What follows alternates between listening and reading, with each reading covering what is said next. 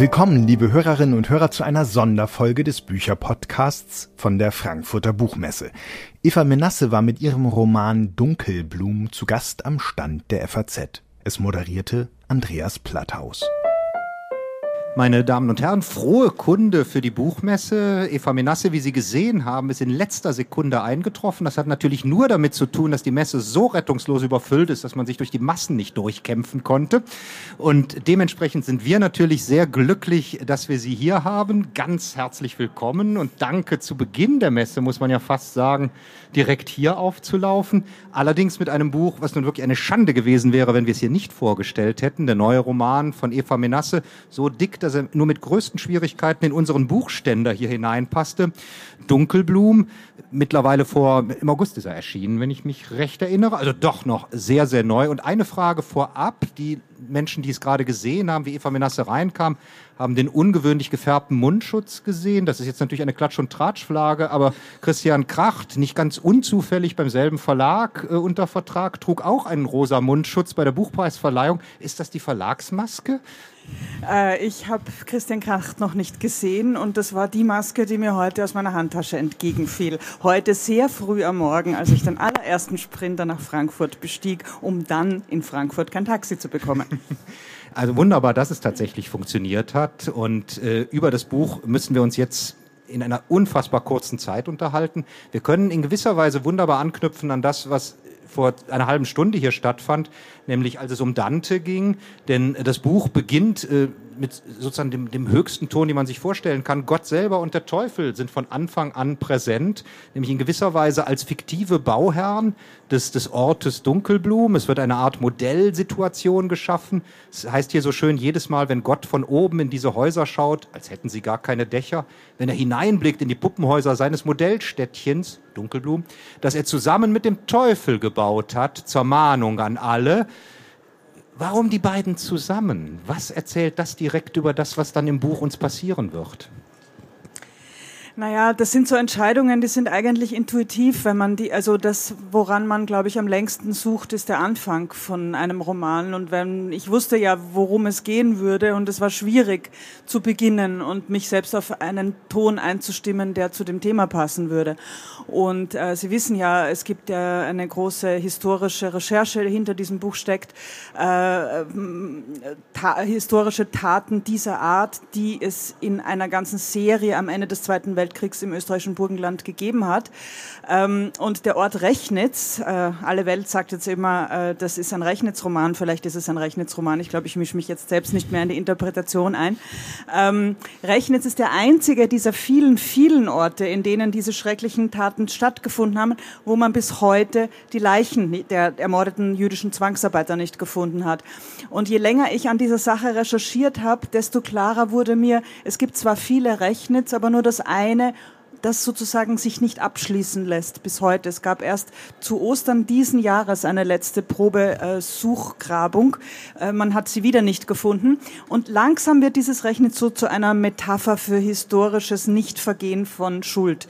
Und daher, glaube ich, rutschte mir dann in diesen ersten Zeilen der Teufel und Gott zusammen da hinein, weil es wirklich so stehen bleibt, dieses historische Rechnitz. Nun sind wir natürlich wieder in dem, dem Thema sofort drin gewesen und es ist auch schwer zu vermeiden, denn das, was bemerkenswert ist an dem Buch, ist, dass es mich erst einmal, würde ich sagen, als ich es las, über 100 Seiten hinweg vor allem unglaublich amüsiert hat, insofern als eine fantastische Gesellschaftsschilderung in diesem Buch eine Rolle spielt. Dieses Dorf ist oder dieser Ort ist relativ klein. Es gibt auch auf den Vorsatzpapieren einen, einen sehr abstrahierten Ortsplan, wo man sehr schön mit dem Buch so ein bisschen durchverfolgen kann, wie sind die Konstellationen zueinander. Und sie bekommen ein Panoptikum von unterschiedlichsten Figuren geboten, unterschiedlichster Generationen, Herkunft und natürlich, wie man dann immer mehr merkt, auch ganz unterschiedlicher Schicksale und ganz heikler Beziehungen zueinander, die aber erstmal von einem fantastischen austriakischen Tonfall geprägt sind vor sich hin schimpfen, sich Dreistigkeiten gegenüber an den Kopf werfen, dann kommen die etwas sensibleren rein, die das ein Problem machen. Sollte es bewusst erstmal eine andere Spur legen? Denn man, ich habe erst wirklich, würde man sagen, nach 100 Seiten gemerkt, oha, jetzt wird's ernst und jetzt merkt man, worauf Eva Menasse hinaus will. Ja, es sollte deshalb eine andere Spur legen, weil ich nicht vorhatte, einen historischen Roman zu schreiben, beziehungsweise je länger ich jetzt mit dem Buch unterwegs bin und je mehr Rezensionen ich lese, desto weniger weiß ich, was ein historischer Roman ist, obwohl ich über historische Romane meine Diplomarbeit geschrieben habe. Also ich wollte dezidiert keinen Rechnitsroman schreiben, daher musste ich sozusagen fiktionalisieren. Und als ich dann so schön beim Fiktionalisieren war, dann wurde mir auch klar, dass ich über das Verbrechen selbst auch nicht schreiben kann. Ähm, ich ich stehe davor, wie glaube ich wir alle, die wir nachgeboren sind, die wir Generationen später zur Welt kommen und die wir wirklich nur noch mit dem Blick der der der, der dritten für dritten vierten Generation auf diese Zeit schauen können, die wir einfach nicht wissen, was für ein Druck und was für ein äh, was für eine Bedrohung und was für Motive über so einer Zeit liegen am Ende eines total brutalisierten Krieges. Das heißt, was mich interessiert hat und was ich glaube zu können, weil es mich immer interessiert hat in meinem Schreiben, ist Gruppendynamik. Sind Gruppen, die miteinander agieren und wo die einen ausweichen und die anderen versuchen zu einem Punkt zu kommen, der dritte schweigt und der vierte lügt und der fünfte sagt dann vielleicht mal die Wahrheit, aber zum falschen Moment. Also das war dieses Geflechtes danach und des Zeitvergehens, ähm, das war das, was ich, was ich beschreiben wollte. Deswegen freut mich, wenn Sie sagen oder wenn andere Leser sagen, sie haben sich auch amüsiert. Denn ähm, die echten Täter, die wahren Verbrecher kommen ja nur am Rande im Buch vor. Es geht eher um die anderen. Auch weil ich daran glaube, auch als Historikerin übrigens, dass ähm, zu so etwas wie dem Nationalsozialismus immer beides gehört. Einerseits eine doch kleinere Gruppe von wirklich eminenten Tätern, Sadisten, Terroristen, Verbrechern. Ähm, aber die vielen anderen, die sich nicht dagegen wehren, die schweigen, die wegschauen, die das sozusagen tolerieren. Und daher habe ich meinen Blick auf diese zweite äh, Gruppe, äh, viel größere Gruppe gerichtet und über die, glaube ich, darf man in manchen Momenten auch lachen. Auffällig ist ja, dass das Buch angesiedelt ist im Sommer 1989, also einem durchaus auch historischen Moment. Wir sind, Sie hörten es schon im Burgenland, also für diejenigen, die in der österreichischen Geografie nicht ganz so bewandert sind, unmittelbar an der ungarischen Grenze und in einem Teil des Landes, der auch bis zum Ersten Weltkrieg ungarisch war und dann überhaupt erst, weil deutschsprachige Mehrheit dort zur Republik Österreich gekommen ist. Und natürlich 1989 ein, ein, ein Ort des, des zentralen europäischen Erlebens war, der ein bisschen untergegangen ist unter dem Mauerfall, weil dort der eiserne Vorhang zum ersten Mal aufgemacht wurde von ungarischer Seite her und das berühmte transeuropäische Picknick stattfand, wo einfach Leute aus dem Westen nach Osten gegangen sind, um da zu picknicken. Man kann darüber streiten, wie die Rahmenbedingungen dafür waren, wie gesteuert was war. Das alles kommt bei Ihnen vor und wird doch nicht in dem Sinne erzählt, dass man jetzt in dem Buch sozusagen das als Thema hat, sondern es passiert nebenbei. Und man hat es eher als äh, darüber, dass man, die, dass man Menschen hat, die daran beteiligt waren, die in dieses Dorf kommen, ein bisschen davon erzählen, dass es die Stimmung dort prägt. Es ist also auch, Sie sagen schon, historischer Roman ist es sowieso nicht, es ist auch kein Wenderoman, was Sie da gemacht haben.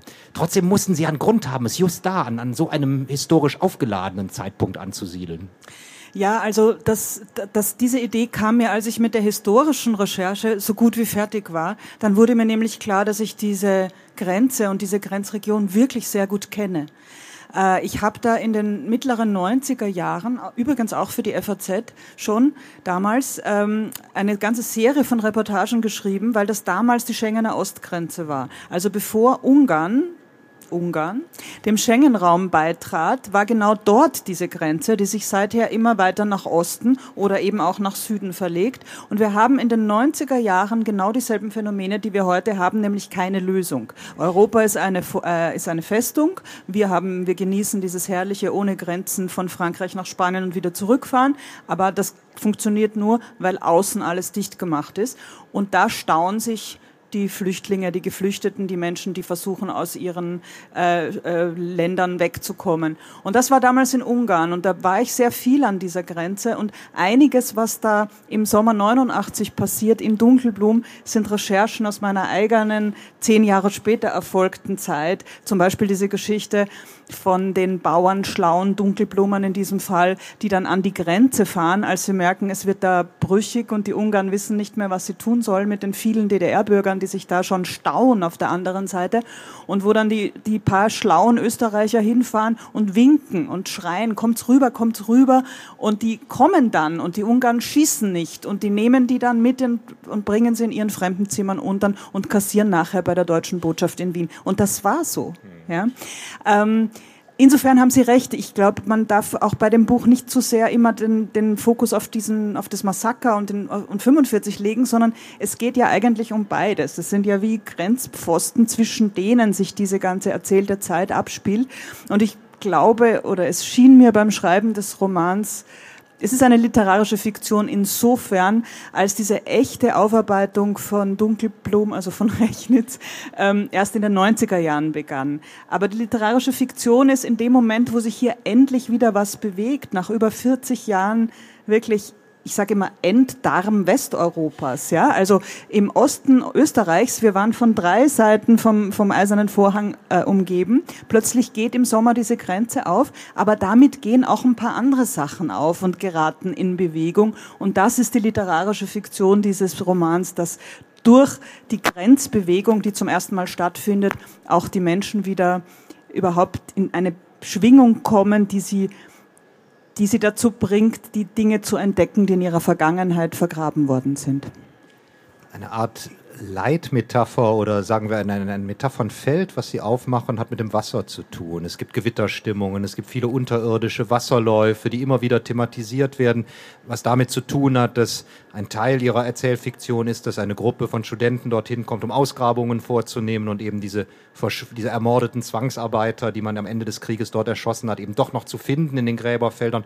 Und immer wieder gibt es Unterströmungen, um es mal so zu nennen, die die, die Dinge in Unordnung bringen, die aber auch Dinge freilegen das war etwas, was mich sehr fasziniert hat, als ich irgendwann mal merkte, aha, es ist wirklich etwas, was das ganze Buch selber wie eine Unterströmung literarisch durchzieht, diese, diese, diese Wasserthematik.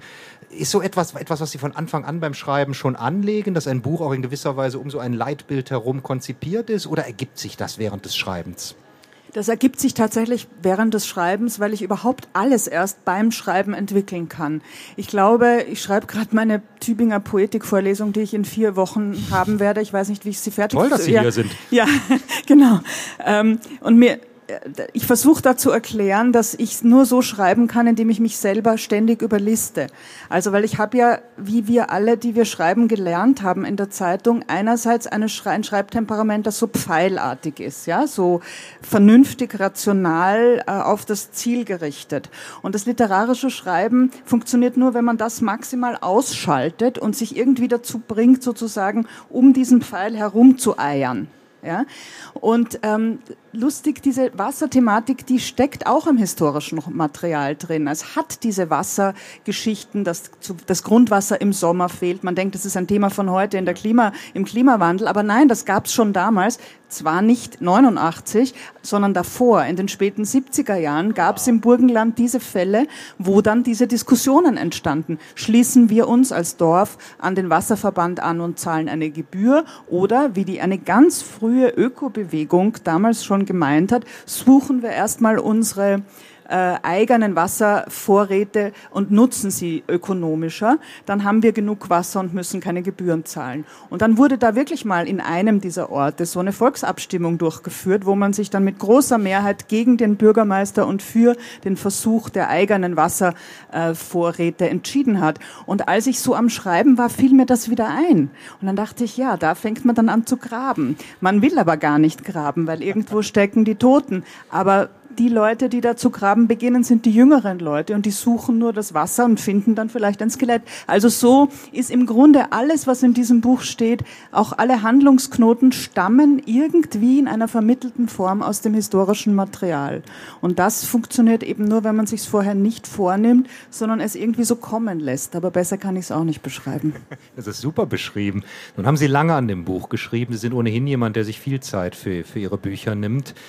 Und äh, ich weiß nicht genau, wie alt die Idee war, aber ich fand dann irgendwelche Gespräche oder, oder Äußerungen von Ihnen, die doch schon so fünf Jahre oder so zurückgehen, die zumindest auf sowas wie diesen Stoff hindeuten könnten. Nein, so lang war es eigentlich ah, nicht. nicht. Ja. Ich habe mich orientiert, äh, wirklich rein von der wie soll ich sagen, von der Tongebung und von der Farbgebung an einem meiner ewigen Lieblingsbücher. Das ist Ulrich Becher Murmeljagd. Mhm. Ein großer, leider weithin vergessener Roman. Mit einem ganz wunderbaren Nachwort von Schöffling vor nicht allzu langer Zeit ja. aufgelegt, ein Nachwort von Eva den, Menasse. Danke, den der wunderbare Frankfurter tapfere Schöffling Verlag nämlich seit zehn Jahren ähm, ähm, verfügbar hält. Früher war der immer vergriffen. Jetzt und gerade ich, auch wieder eine Novelle neu erschienen, ja, genau. auch wieder von Ihnen benachbartet. Ja, ich, bin, ich bin sozusagen die Ulrich Becher Exegetin, aber ich finde, für vergessene Autoren und Autorinnen muss man das machen, weil man weiß ja gar nicht, wie schnell man selbst vergessen werden wird. Und dann will man später in der Zukunft sich auch so Paten vorstellen. Ähm, Murmeljagd ist ein Buch, das von der Ma es ist ein ganz anderes Buch, aber es ist ein Buch, das mit dramatischen historischen Vorgängen arbeitet und gleichzeitig mit einem großen, schwarzen, temperamentvollen Humor. Und diese Verbindung gibt selten in der deutschen Literatur, ist mein Eindruck. Und ähm, ich hatte das immer so, ich wollte sozusagen meine eigene Murmeljagd schreiben. Das war eigentlich der erste Zugang. Und dann suchte ich dann suchte ich nach, nach, nach Stoffen, die dafür in Frage kämen. Und so, so kam es dann dazu. Aber so lang hat das eigentlich gar nicht gedauert. Ich habe ein paar Monate lang auf der auf der Berliner Staatsbibliothek gesessen und historische Recherchen durchgeführt, was als Schriftsteller toll ist, weil man ja weiß, man muss keine Doktorarbeit schreiben, sondern kann immer nur nach dem eigenen Geschmack weiterleihen. Äh, und dann habe ich es in zweieinhalb Jahren, glaube ich, geschrieben ungefähr. Also ich, hab, ich weiß noch genau, dass ich im Sommer 2018 angefangen habe. Toll. Eine letzte Frage, denn die Zeit geht leider schon wieder zu Ende. Eben als Sie bei einer Antwort ganz kurz nochmal den Ländernamen Ungarn wiederholten und dabei leicht die Stimme senkten, was natürlich jeder versteht, wenn im Kontext von Europa von Ungarn die Rede ist. Das ist natürlich auch etwas, was einem in gewisser Weise seltsam erscheint, wenn man dieses Buch liest und diese Hoffnung, die, die damals Ungarn bedeutete, als Vorreiter ja der Liberalisierung im Warschauer Pakt und überhaupt in dieser, dieser Öffnung nach Westen oder sowas, dass man sich genau vorstellt, in 30, 40 Jahren, 30 Jahren in diesem Fall beim Abstand her, wird das ganz anders aussehen. Hat das in das Schreiben des Buches auch irgendwie mit hineingespielt? Ich glaube, was in das Buch mit hineingespielt hat, ist meine eigene Desillusionierung, denn ich war, als der, als der, als die Mauer fiel und der eiserne Vorhang äh, zu Ende war, 19 Jahre alt und ähm, ich kann mich ganz genau erinnern, es war das bedeutendste politische Ereignis meiner sozusagen meines Lebens bis dahin und es fiel genau mit meinem Erwachsenwerden zusammen. Diese Möglichkeit, das hat für uns so viel bedeutet. Ich sage immer, in Frankfurt und in Hamburg und in München kann man sich das vielleicht nicht so gut vorstellen wie in Wien und in Berlin. Dieses, man hat es niedergehen sehen. Die Wachtürme waren plötzlich nicht mehr besetzt. Jemand kam und hat sie weggeräumt, den Stacheldraht, ja. Man konnte da wieder rüber und es waren nur 20 Minuten nach Bratislava, ja. Das heißt, diese unglaubliche Euphorie, dieser Sommer der, der, des Glücks und dann gleich die Wiedervereinigung und was daraus geworden ist heute. Wenn man sich das jetzt, also dieses, dieser Rückblick, ich glaube, daraus, aus dieser eigenen Lebenszeit Desillusionierung, da kommt ein Unterstrom dieses Buches her. Und das gilt natürlich auch für Österreich, weil darüber könnten wir in einem nächsten Gespräch sprechen, äh, die, was politisch wurde aus den Nachfolgestaaten der K&K-Monarchie, die man heute so verklärt als sozusagen eine frühe Europäische Union. Aber trotzdem, das, das, das können wir jetzt nicht ganz vorbeigehen lassen. Dieses Thema ist zu groß dafür. Aber was ich noch unbedingt von Ihnen wissen möchte, das ist ja nun ein Buch, was an, an, an Themen rührt, die in Österreich, Sie sagten es schon, sehr hochgekommen sind in den letzten Jahren, aber noch immer nicht abgeschlossen sind, natürlich immer noch ganz heikle Punkte berühren, nämlich das Verhalten der eigenen Vorfahren, zumindest manchmal auch noch lebender Personen in einer Zeit, in der man sich sehr schlecht benehmen konnte und es bisweilen auch getan hat. Ist die Rezeption in Deutschland und Österreich des Romans aus Ihrer bisherigen Wahrnehmung unterschiedlich? Jetzt sage ich das, was ich seit Vienna sage, also seit 16 Jahren. Die Leser sind vergleichbar nett zu mir, die Rezensenten sind sehr unterschiedlich oder man kann es auch auf die Kurzformel bringen, die, die gröbsten Verrisse bekomme ich immer aus Österreich oder von österreichischen Rezensenten.